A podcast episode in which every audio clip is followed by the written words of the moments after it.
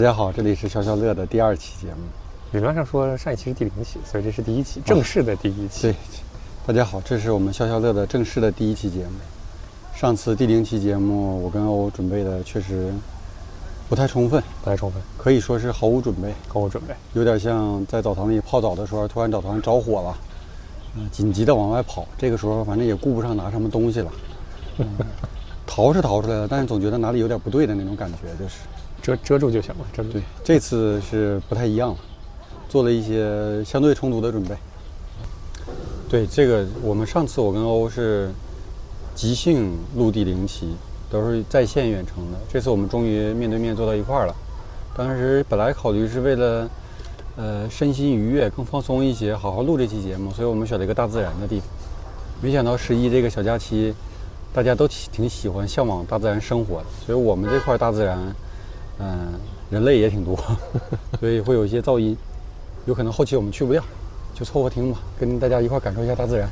对，嗯，我们这期想聊一聊，呃，苹果在九月八号的 iPhone 十四和 Apple Watch 的发布会，嗯，发布的产品我们来聊一聊。确实，这个发布会其实已经过去了快一个月了，是吧？这个正式新品，大家。手快的到手也差不多有半个月了。对，我们虽然没有第一个做新品测评，也没有受到苹果的邀请，但是我们还是靠着自己的实力抢到了我的这个 iPhone 十四 Pro Max。是的，我们虽然没有成为首发的媒体，但是非常自信能成为一个最后发布这些相关信息的呃自媒体播客。嗯，那我们先聊聊 iPhone 吧。行。那先聊聊 iPhone。其实这次发布会之前，其实已经有媒体在前两天爆爆出了这个新色是紫色，但大家对这个新色感觉没有之前那么期待，所以我这次也买了一个紫色版的 iPhone 十四 Pro Max。今年不一样了吗？今年不有一个什么灵动岛吗？啊，灵动岛，带瓜岛一样的灵动岛。灵动岛这趴，我觉得我们等会儿展开了可以再聊啊。这次发布会呢，苹果可以说。对 iPhone 十四系列的命名和之前有了很大的区别。那我们可以看到，十四、十四 Plus、十四 Pro、十四 Pro Max，感觉它把之前能用的的后缀都用用到了这这代产品上。对，这个我就知道中国文化里有那种什么改名改命这么一种文化，但没听没想到这个苹果这品牌，这也是想改名改命。但这个名字改的，反正是没怎么吸引到我。谈谈感受吧，就是反正我这次也买了十四 Pro Max 嘛，然后整体上我是因为年年换新计划，但今年的年年换新计划呢，跟往年的有点不一样。就为什么说不一样呢？就是我居然没有抢到十六号的首发，这一点有点像一个苹果粉的耻辱。对，就是一般情况下，一个果粉应该是在。苹果手机首发当日去拿到手机的，对，啊，然后那你为什么没有抢到那个首发呢？哎，说来也奇怪，苹果今年的线上购物流程是是换了的。虽然我们知道苹果每年的线上购物差不多都是晚上八点开啊，然后你差不多八点是打不开页面的，基本上都是在八点零五、八点零六，甚至更晚的时间你才能进到 App 或者打开网页。那今年我进去差不多零六零七分，整个下单流程一顿神操作下来，也就是零八分。零九分的样子，但其实已经很晚了。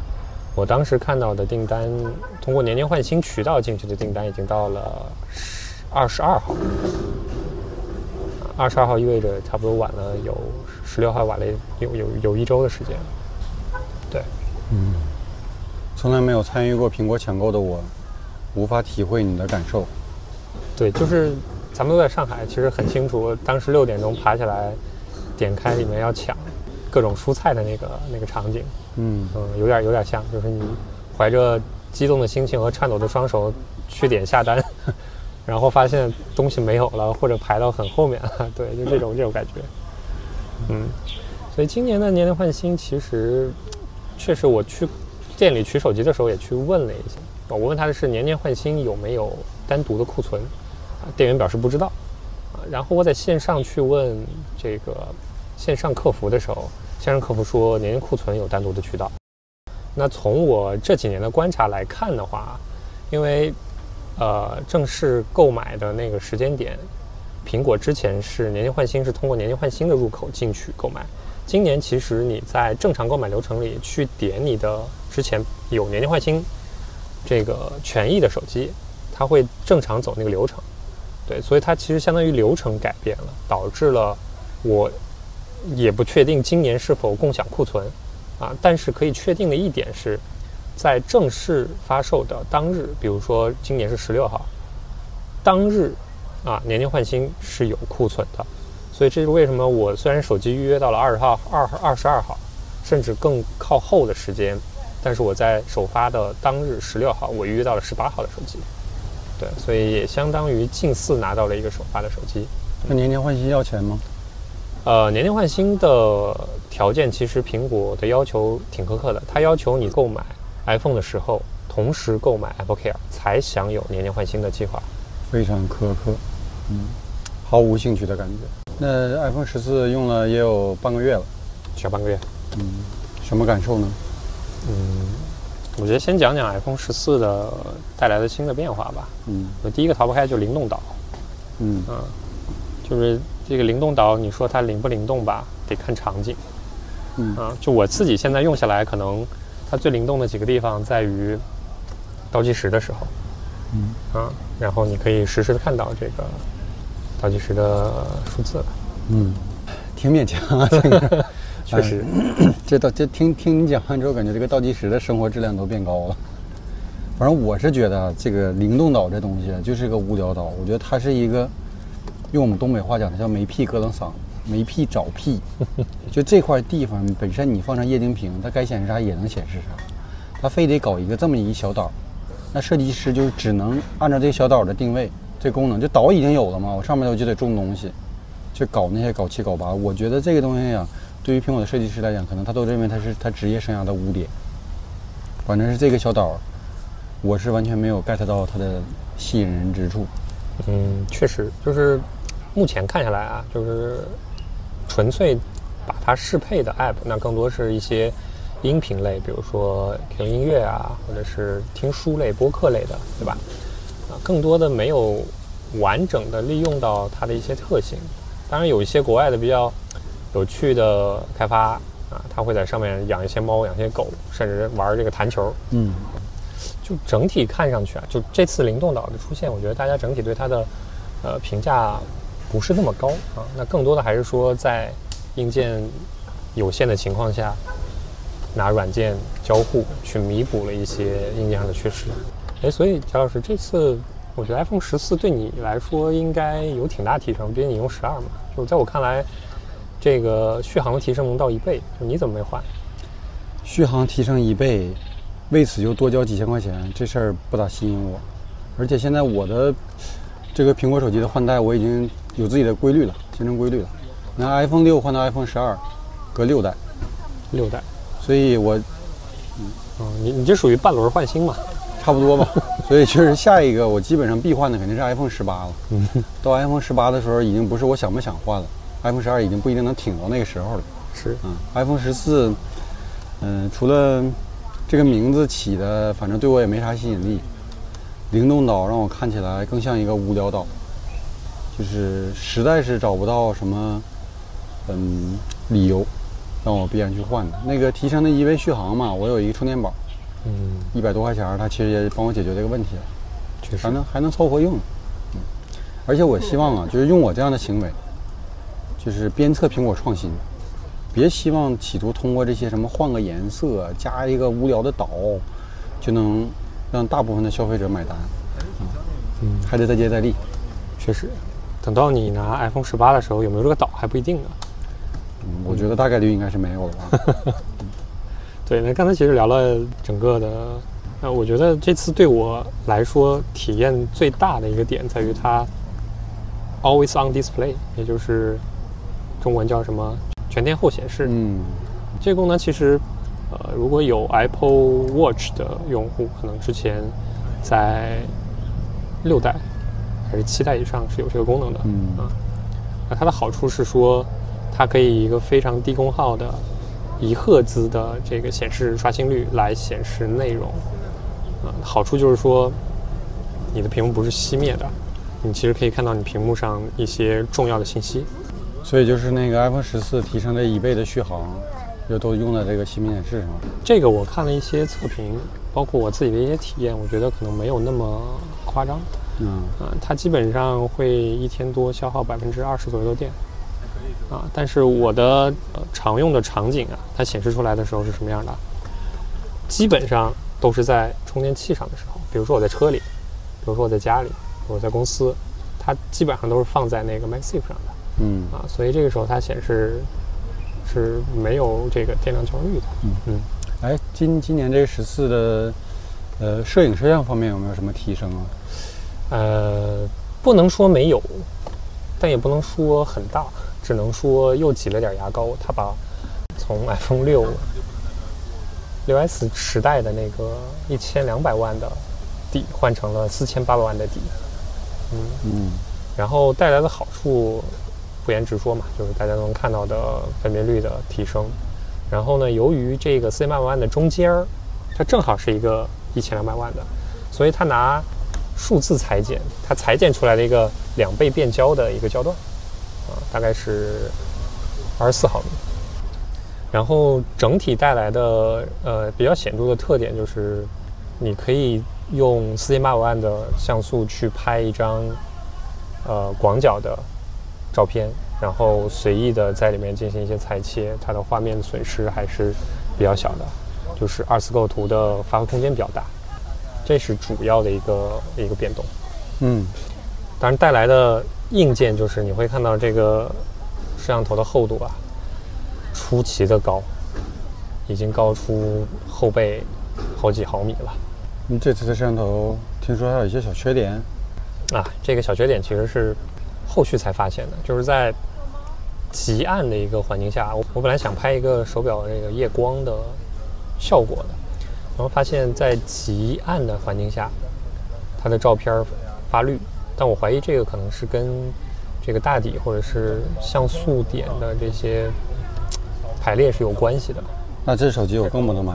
本来我这脸色就有点发绿，你这个 iPhone 十四新的镜头拍完以后更绿，这别人看我这照片都得吓一跳，对不对？完了吗？你这白天还还行，这大黑天的，然后大绿脸，白天不能把你拍绿了。你不能，他不会能把我那脸拍成夜光绿吧？它主要是周围黑暗的环境。有绿色的，特别特别明显。嗯，然后对比了一下十三的 Pro Max、十二啊，以及更前代的一些手机，在相同的环境下是没有这种这个现象发生的。嗯，啊，所以我第一次判断应该是换的这个大底造成这个问题。嗯，但苹果现在目前也没有看到官方的这个说辞，或者说其他用户遇到一些反馈。啊，刚才摄影这个东西，我觉得好像毫无吸引我的地方。摄像方面有什么改变没有？摄像方面，呃，这次苹果在摄像方面，我觉得有两个优化吧。第一点，在人像模式上，这个人像模式基本上可以理解为对焦指哪打哪，然后它会通过 AI 的方式去自动识别人脸。当人脸出现在镜头的时候，它会自动的去对焦到那个人脸上。嗯，那我觉得这个是比较适合一些 Vlog 博主去拍内容啊，它比较适合。这次通过 AI 算法的升级，对于人脸周围毛发这种虚化都是做得非常非常好的。那第二个带来的不一样的点，我觉得在于运动模式下的摄影防抖，做的已经是非常非常优秀了。我觉得，嗯，当然它是通过一些算法裁切做做的这种防抖处理，所以在画面上会有一些损失，但我觉得带来的体验还是比较比较高的。我觉得可以让一部分用户。呃，放弃一些这个手持云台了，毕竟还是比较大的。嗯嗯，我能想象的主要场景也就是拿手机追着小孩跑的时候录一录。你可以让小孩追着你跑。嗯，那我俩谁拿手机呢？小孩拿呗。那我还是得我追着他跑，赶紧把手机还给我，别摔了。这是我们刚才基本上把今年新 iPhone 的一些特色，呃，讲了讲，提了提。对。具体的那些详细的参数，我觉得大家，呃，了解了不了解也无所谓，对平时使用手机影响也没有那么大。是的，重点更重要的其实是价格，有这个预算，有换机的需求，嗯，脸没有我那么绿，其实是都可以考虑买的。对，主要看你这个真实场景有没有这个需求了。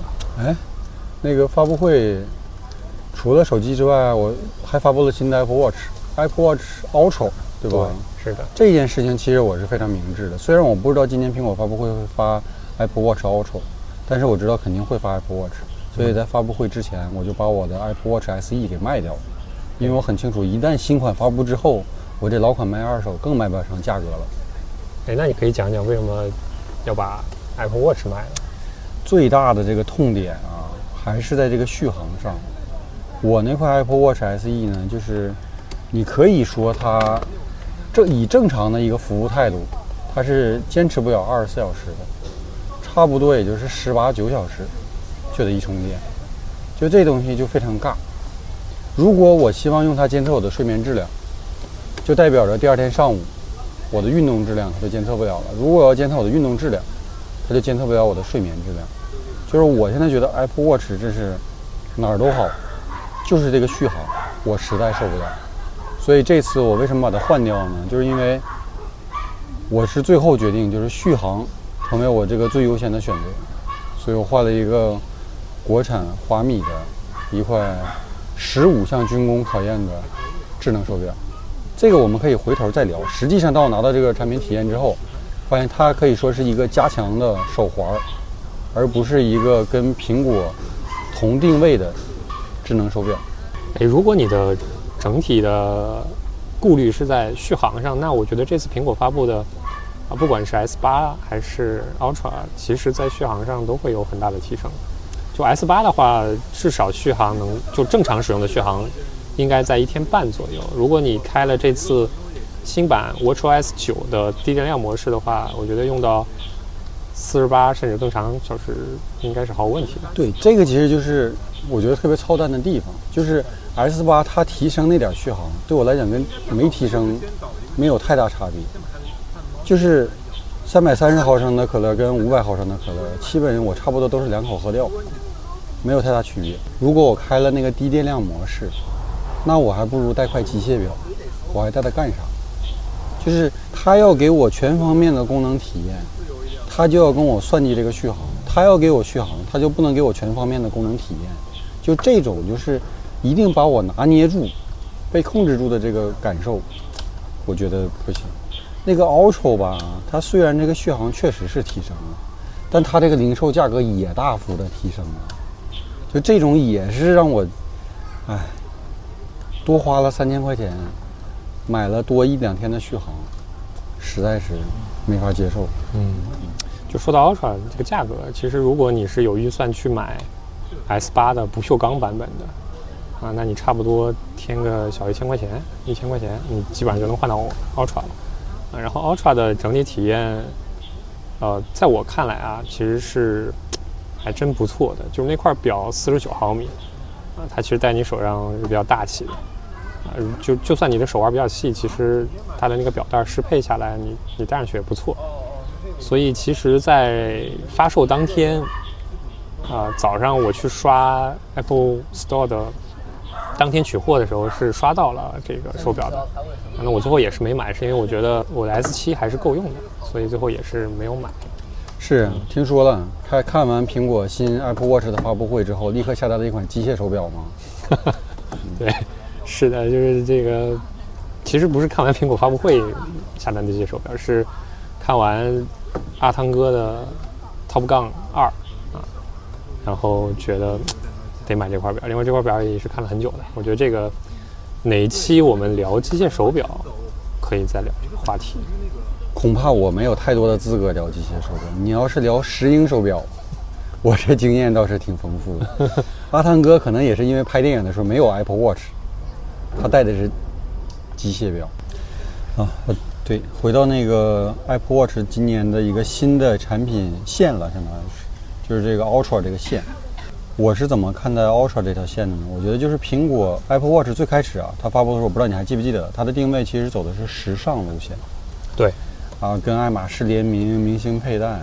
然后很快的，大概两三代之后，它很快的转向了健康这个路线。我觉得它这个路线的转型是非常成功的，就是这个产品的定位的转型。没错，时尚路线的最终的这个受众的群体可能还是有限的，但它把这个 Apple Watch 从一个功能性手表的功能性定位，它很好的，它把这个标签贴成了一个单品、时尚单品的定位。它更多的是想跟机械手表形成了一种替代关系。因为机械手表大家都知道，它看时间的这个做时看时间的功能、计时的功能，这些其实已经不是机械手表在当前这个时代的主要功能了。没错。现在机械手表它的定位其实就是一个时尚单品，所以早期 Apple Watch 我觉得它很聪明的地方就是它的定位是从时尚单品起，它吸引了很多呃希望能从 old money 那个群体里面脱颖而出的一些更显个性化的人。但这个时尚单品这个路线，它可能相对来讲还是稍微小众一些。比如我这种从来就不时尚的人，就是时尚单品我就没有任何的消费概念。然后它成功的转型成健康，我觉得跟这些年就是呃整个所有的消费者对于健康这件理念的充分的认识，加上我们现在这个疫情，大家对于健康这件事情的重视程度也变得更高了。呃，它其实是让 Apple Watch。贴上了健康标签之后，这个定位变得更符合大众消费的心理。然后它这几年持续的迭代，都是在改进它所有的关于健康运动、啊心率监测，然后碰撞检测等等这些功能，它其实都围绕着健康在做更多的强化。但我是觉得，就是这几年，它从大概第三四代到第八代，其实也有四五年的时间了。这几年，它其实在健康这个标签上，它已经。它已经贴到就是内卷的程度了，它在沿着这个健康这个定位继续去深化。我认为啊，可能它的市场上它自己的分析就是，这个新增的消费者已经够了，就它已经到了这个标签的瓶颈了，所以它现在也需要找一个新的 Apple Watch 的标签，去再继续的扩展更多的消费群体。所以它 Ultra 现在这个定位是户外运动，这个我觉得也是一个呃。非常稳健的一个定位的选择，一方面是现在玩户外的这群人很多都是比较有钱的人，玩户外的人他们本身就更个性一些，他们他打这些就是玩户外的并且具备高消费能力的这个群体，对于他去验证我的新标签是否奏效，其实是一个比较成熟的方式。如果现在那些玩极限运动的这些相对来讲小众一些的消费者对 Ultra 这个产品是买单的。是满意的，至少我觉得苹果在这个新的类型的扩展上是成功的。但是如果他想吸纳更多的、更大众的消费群体的话，我觉得在这个 Ultra 这条线上，它也要相对来讲出一个价格再低一点的型号，才能吸引更多的没有那么小众的高端的群体。这个其实我觉得是要花时间去验证的。我觉得我能想到，这个消费群体就是。现在用小天才手表的小朋友们，嗯，那就是苹果可能下一次再细化类型的时候，就贴的就出的是对小天才版 Apple Watch，兼顾 Ultra 的这个耐磨耐摔特性，呃，又兼顾这个苹果的时尚特性，价格也不会那么高，小朋友戴戴就够了。哎呀，小天才我确实没研究过。就不知道小天才的续航是不是也像苹果 Apple Watch 这么拉？我觉得这个续航还是比较重要。看起来小天才的功能挺多，又是摄像头，又是语音通话，但它那个手表还是比较大的，所以电池可能容量也比较大。嗯，希望苹果可以多借鉴借鉴小天才。嗯，在这个儿童手表的领域，小天才可以算是苹果的前辈了。是啊，谦虚点，学习学习。希望我的下一块苹果手表可以买给我的女儿。希望我的下一块苹果手表可以是我儿子买给我的，那有点远了吧？然后说到这个，苹果在做这个技术下放或者试验田的这个这个这个话题啊，我们会发现 Apple Watch 现在变成了苹果一些新技术去验证的这个试验田啊。那我怀疑那可能是 Apple Watch 的呃保有量可能没有 iPhone 高啊，然后所以它的一些新技术，比如说 OLED 屏。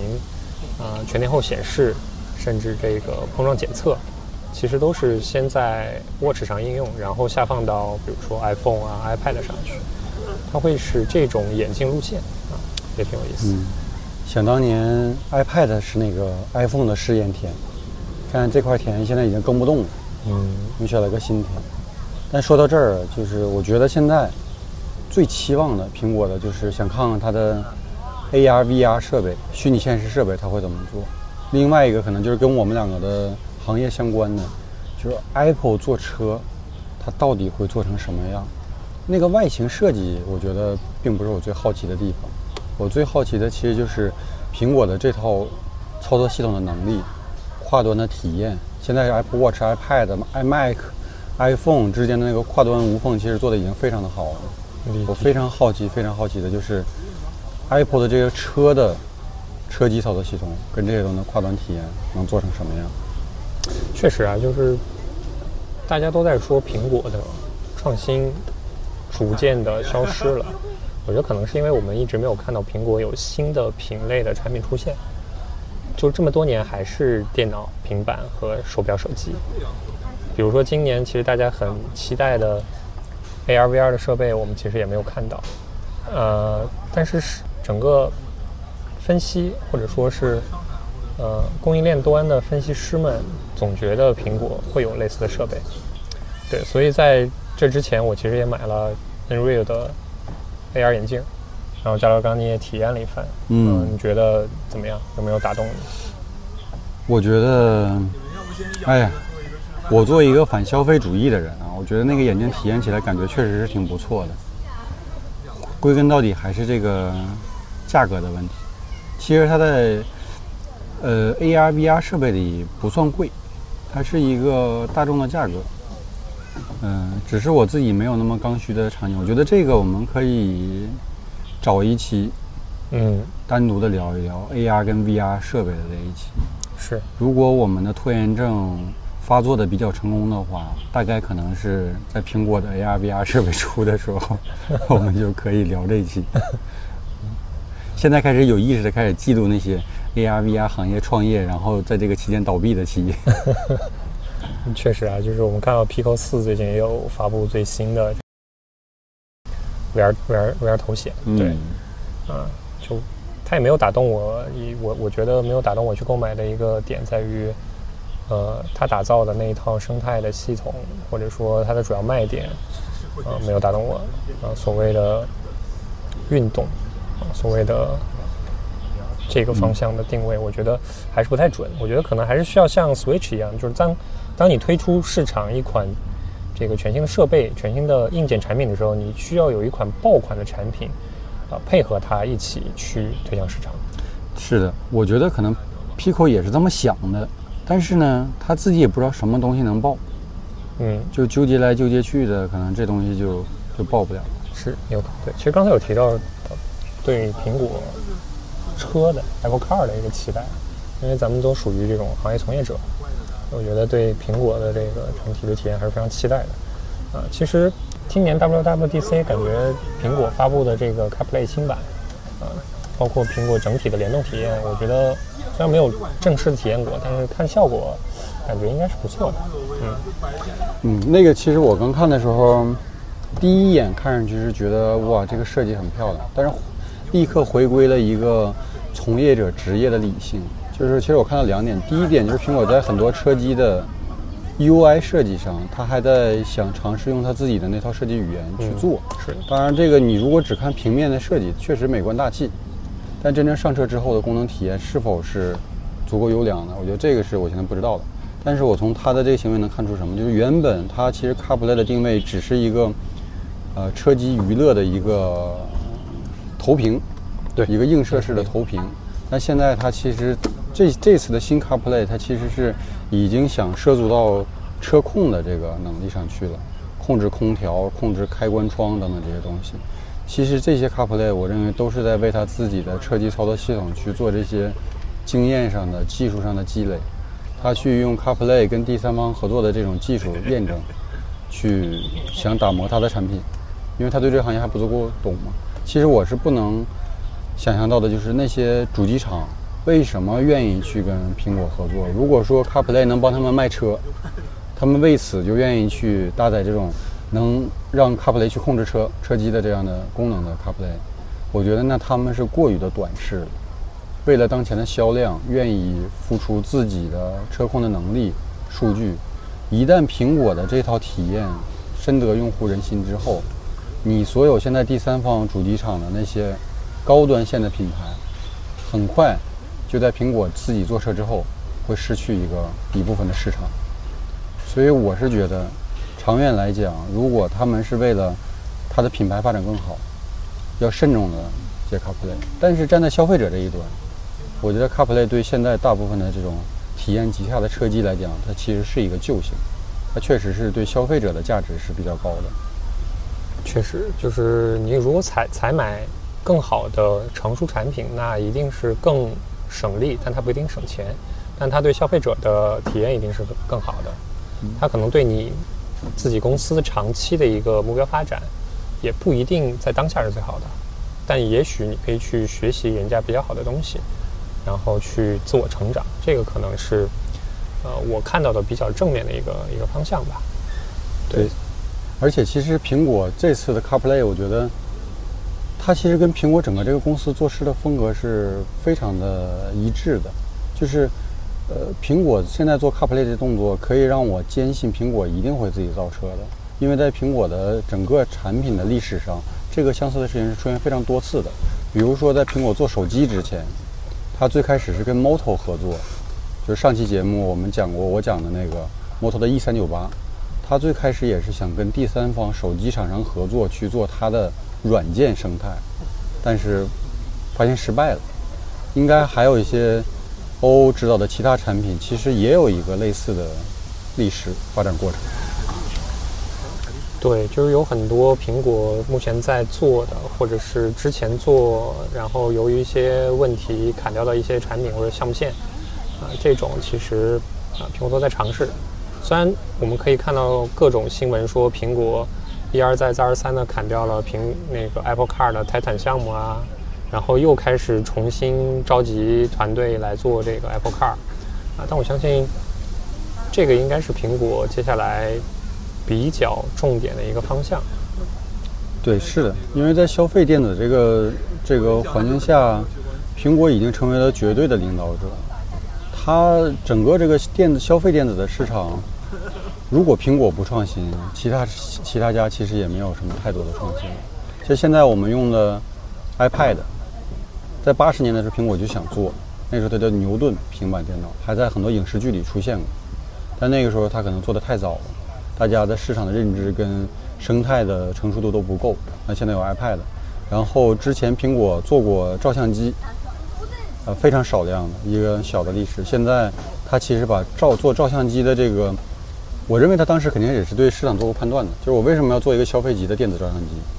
那现在他其实是把当时对我为什么要做电子相机的这个判断，集成在了 iPhone 里面。其实很多他当时做数码消费消费，其实很多他当时可能市场分析后想做的那些消费数码产品，他最终能跟 iPhone 合的，其实就整合在 iPhone 里了；能跟 iPad 整合就整合在 iPad 里了。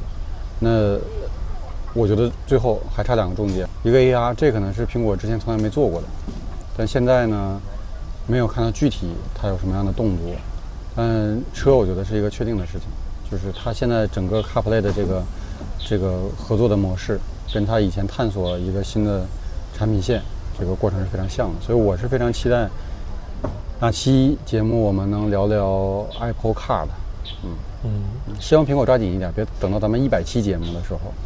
Apple Apple Car 才出，那一百期节目不一定是咱们就苹果没造出来车，也可能是我们更新太快了。咱们更到九十九期，苹果还没出车，咱就先更一百零一期。我们的一百期就给苹果留着了，也行。还有另外一点就是 Apple Car 咱能买得起吗？从苹果的价格定位来说，我觉得够呛。那就试驾一下呗。对，其实刚才有有聊到这个 Apple Car，就是我会发现苹果现在的一些新技术都。感觉或多或少的跟 Apple Car 会相关。就刚才提到的这个 CarPlay 是它的整个的软件车机的 OS 系统。那从一些硬件的体验，比如说，你可以看到，呃，苹果在这次的 L iOS 十六啊，增加了一个功能，就是它会联动你的 MacBook，把你的手机当做 MacBook 的摄像头。那好处是说，你可以直接调用 iPhone 的这三个摄像头中的任意的两颗。啊，那它带来的体验是，它可以用那颗超广角实现一颗这个垂直拍下方的一个视角。那这个我我们就是从从业者可能会比较了解，比如说你做呃车辆三六零环视的时候啊，那你这个畸变控制其实是非常非常重要的。那从 iPhone 的这个体验来看的话，它做的是我我个人觉得是非常好的，因为它的那个摄像头基本上是垂直九十度的一个角度，还能做到一个很好的畸变控制。嗯，这种体验一般摄像头都很难做到。我觉得如果这个这种体验放在其他车上来做的话，啊，基本上我们也不用换摄像头、换硬件的方式来实现一些体验了。是的。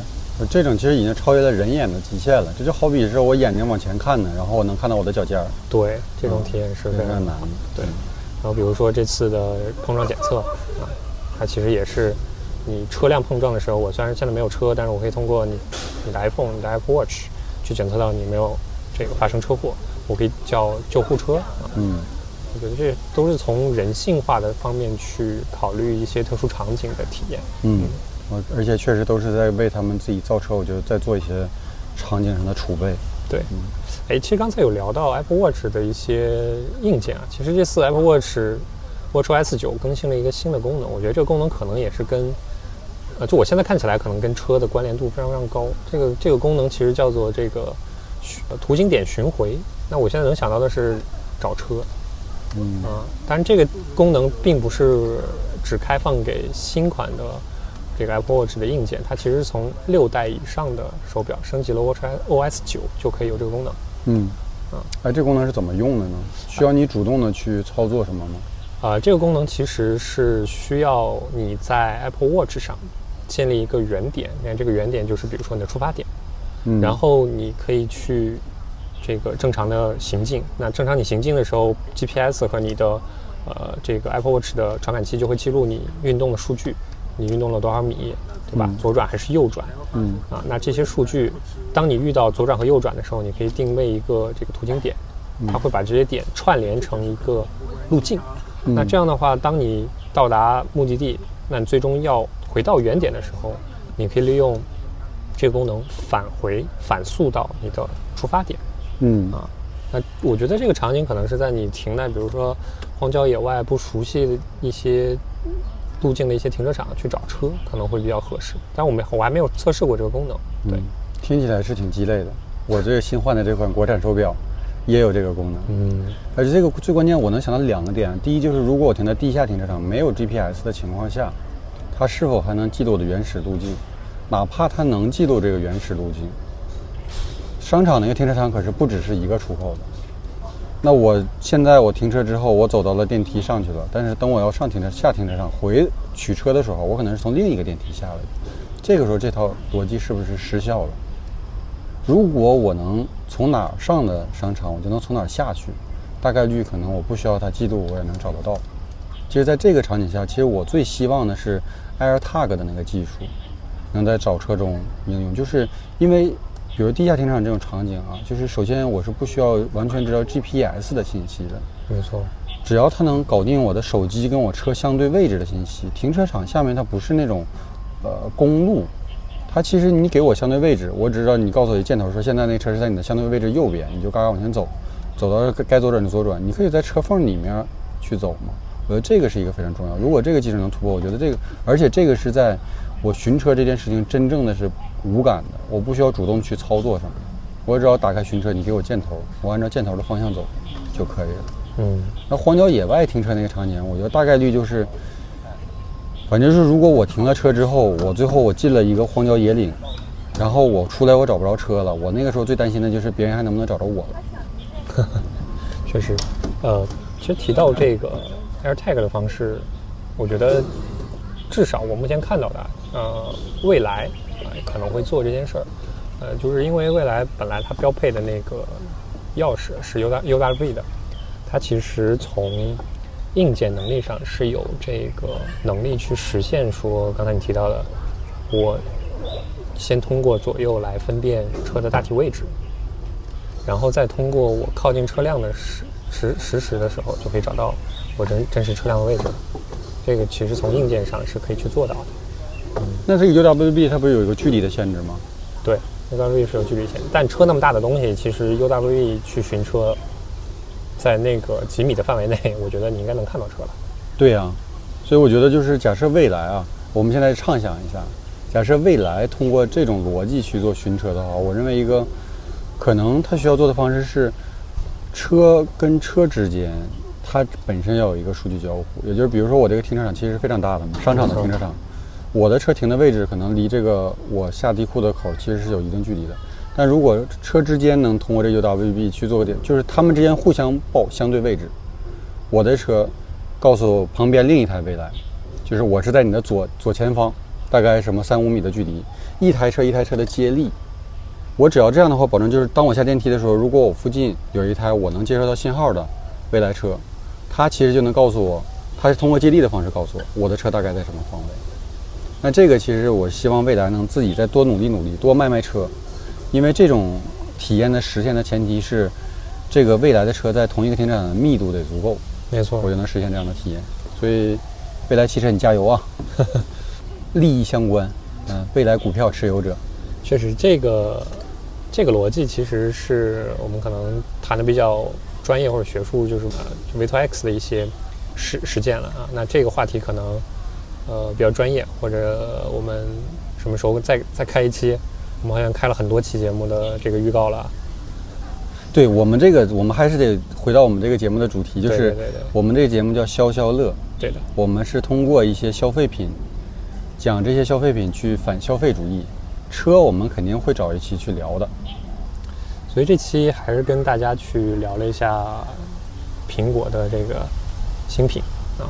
那给大家一个小提示啊，就是 iPhone 十四的。Pro 跟 Pro Max，呃，大家如果想抢现货的话，可以去关注一些小程序，啊，通过小程序可以监库，嗯，通过这些小程序可以看到苹果当当日的库存。如果你线下有实体店的话，你可以抢一抢。对，如果没有的话，你可能现在购买线上预定，基本上要到十一月呃十号左右了，那差不多离 iPhone 十五也就不到一年了。嗯嗯，那你们先买吧，我最后跟苹果再拼多多见。毕竟你是要买 iPhone 十八的人。对，iPhone 十八。嗯，对，我希望苹果不要因为我们这期节目明年发布会的时候发的就是 iPhone 十八，这样我会比较尴尬。就怕啥嘛？苹果去那个香港找大师算，说一算说 iPhone 十五、十六、十七这仨名字不吉利，影响销量，你怎么改名字都没用。我建议你直接刮上来就 iPhone 十八。那你可不得，明年就得买了。对呀，那就比较尴尬嘛。嗯。要不然就是 iPhone 十七之后一算说 iPhone 十八不吉利，刚直接跳到 iPhone 十九了。我这 iPhone 十二就得用到 iPhone 十二十二十四。嗯。别算了，你这你这再算呢，我觉得也得找个这个风水大师给你算一下，你什么时候买 iPhone 合适的。嗯，是。大师最好先给我算算我什么时候能暴富吧。嗯。总结一下。这这期我们主要其实是就着苹果的新发布会，聊了一下 iPhone 十四的全系列。那这现在这四款手机的定位到底啥区别？我觉得苹果对于 Pro 的定位越发的明明明确了。对，无论是 iPad 还是 Mac，Pro 系列都是给一些有钱、着急用手机、高配置，但是也功能也不一定都能用得上的群体准备的。它其实更打的是专业消费者，对吧？那对于其他类的用户，我觉得还是追求你不需要花那么多的钱，只需要享受到苹果的一些体验。那拿这次这个十四系列来说的话，十四和十四 Plus 其实用的芯片是十三 Pro，对，那相当于在芯片上做了一个降级，嗯，然后呢，相当于你用十四的钱买了十三 Pro，嗯，有种这种体验。那我为什么不买十三 Pro 呢？因为我不是专业用户。你都能买十三 Pro 了，为什么不买十四 Pro 呢？如果你是专业用户的话，逻辑逻辑严谨，可以。对，所以我我觉得苹果对于这些产品细分市场，尤其这个细分领域的切割还是比较精准，刀刀精准，刀法。嗯，这种刀法还是得学学。嗯。然后今年苹果给喜欢大屏手机的，但是不 Pro 的用户，准备了 iPhone 十四 Plus。对，那屏幕大小跟十四 Pro Max 是一样大。一样的。那有紫色的吗？版本？其实是有的，但是由于它们的那个材质是不一样的，所以材质是什么区别呢？呃，我们知道 Pro 系列的材质是不锈钢边框加磨砂的玻璃，啊，颜色其实也有一定一定的差别。十四和十四 Plus 的这个边框和这个玻璃是玻璃采用的是这个光滑表面的，嗯，镜面的玻璃，然后颜色上其实也有一些一些差异点在。嗯，大概听出来了。其实十四 Pro 跟十四的区别其实就是在芯片上面的一个区别，主要是芯片和摄像头以及显示屏。嗯嗯。那今天我们就聊到这里。对，今天正式对苹果的新品做一个收尾，也期待着苹果十月份继续收割我们这些老果粉的新产品发布。嗯，今天我们主要聊了一下 iPhone 十四这个系列，啊，大概是一个什么样的区别？嗯，听起来其实主要是用户之间的区别，手机之间区别好像也没有那么大。然后我们聊了一下 Apple Watch，尤其是新发布的这个 Ultra 系列，嗯嗯，同时也期待苹果的儿童手表早日上线。是的。最后我们跟着苹果这个产品研发的历史特征，展望了一下苹果汽车的发布，啊，这段肯定会被录进去。最后我们根据苹果。历史以来的这个研发新品的特征，展望了一下 Apple Car 的可能性。嗯，对，让我们一起期待 Apple Car 早日亮相吧。嗯，让我们也尽快攒钱吧。是得攒钱了，但是还是要提醒各位听众理性消费，理性消费，千万不要陷进消费主义里。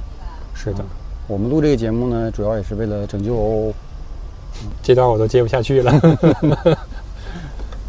好，那这就是今天节目的全部内容。那后边节目大家想听什么，或者想听我们聊什么，也非常期待大家留言。啊，不管是服装、化妆品，我们都能找到一些嘉宾来跟我们一起帮你消消乐。吓我一跳，我以为你说让咱俩聊化妆品呢。这我我用过的唯一的化妆品就是大宝 S O D 蜜。找嘉宾，找嘉宾聊。那我们还是能找到一些行业嘉宾的。嗯。好，那最后再感谢大家，拜拜，下期见，下期见，祝大家假期愉快。如果我的片子能够在假期剪完的话，嗯，嗯，好，拜拜。